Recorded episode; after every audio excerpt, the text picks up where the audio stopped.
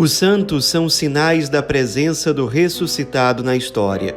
Hoje, dia 16 de janeiro, celebramos Santo Honorato. A biografia mais antiga de Santo Honorato é muito antiga mesmo e foi escrita por um discípulo dele, seu sucessor no episcopado, Santo Hilário, que nós celebramos há poucos dias. Honorato nasceu em Roma, era de uma família muito nobre e rica nasceu em data incerta, mas com certeza na segunda metade do século IV. Foi instruído em todas as ciências da época, era um jovem e se tornou depois um homem de grande cultura.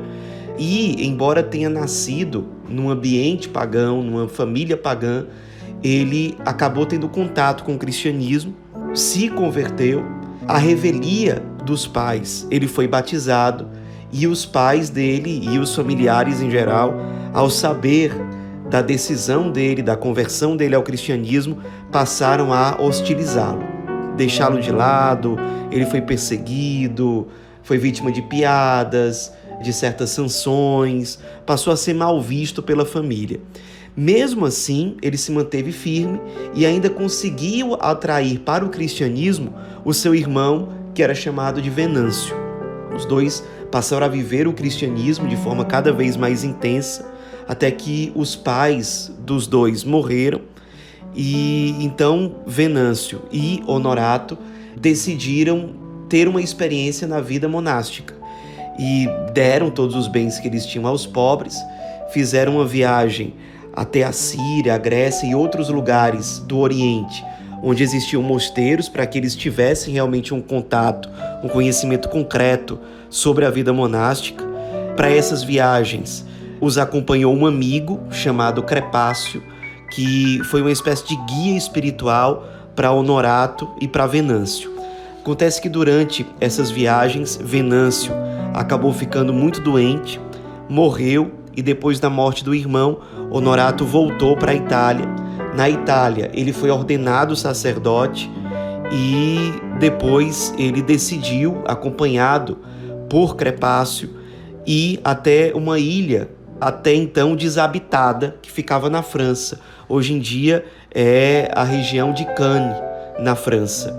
Ali, Honorato, não porque ele premeditou, mas porque vários jovens passaram a procurá-lo, ele acabou fundando o mosteiro, se tornou abade, e desse mosteiro saíram santos e homens muito virtuosos, entre eles Santo Hilário de Poitiers, são Lupo e vários outros. Santo Honorato ali era um abade, um verdadeiro pai espiritual.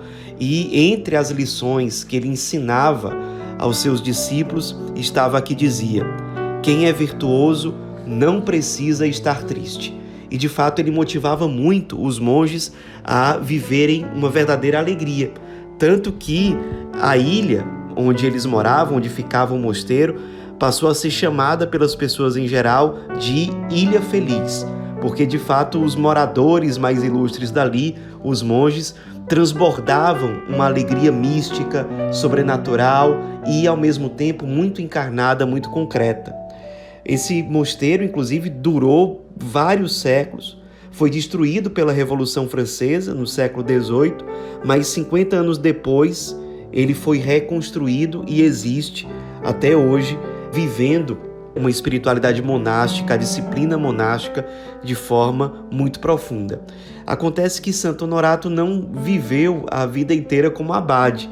Ele acabou sendo escolhido para ser bispo de Arles, que era uma das dioceses mais importantes da França nesse tempo, e como bispo de Arles, ele se destacou muito pelo pastoreio, pelo zelo pastoral, e como bispo em Arles, ele faleceu no dia 15 de janeiro de 429, sendo depois sucedido no episcopado pelo seu discípulo Santo Hilário. Aliás, Santo Hilário, por ocasião da morte do seu grande mestre espiritual, escreveu o seguinte: Vós mesmos fostes testemunhas do seu cuidado e de sua vigilância.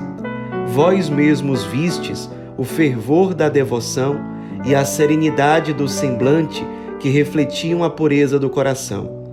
Vós mesmos observastes a concordância completa do proceder com a doutrina. e experimentastes os eflúvios da grande caridade. Se preciso fosse representar alegoricamente a caridade, retrataria a efígie de Santo Honorato. É de fato um grande santo, aquele que conviveu com ele durante tantos anos, que foi muito próximo, proferiu essas palavras, sinal certamente de algo que é verdadeiro e que brotou do seu coração de discípulo. Nos inspiremos na vida de Santo Honorato, para que nós também, mesmo diante de possíveis perseguições, incompreensões, sejamos sempre firmes à vontade de Deus para nós, à nossa vocação, que certamente será resposta e dará fruto, não só na nossa vida, mas na vida de todos aqueles a quem Deus nos enviar.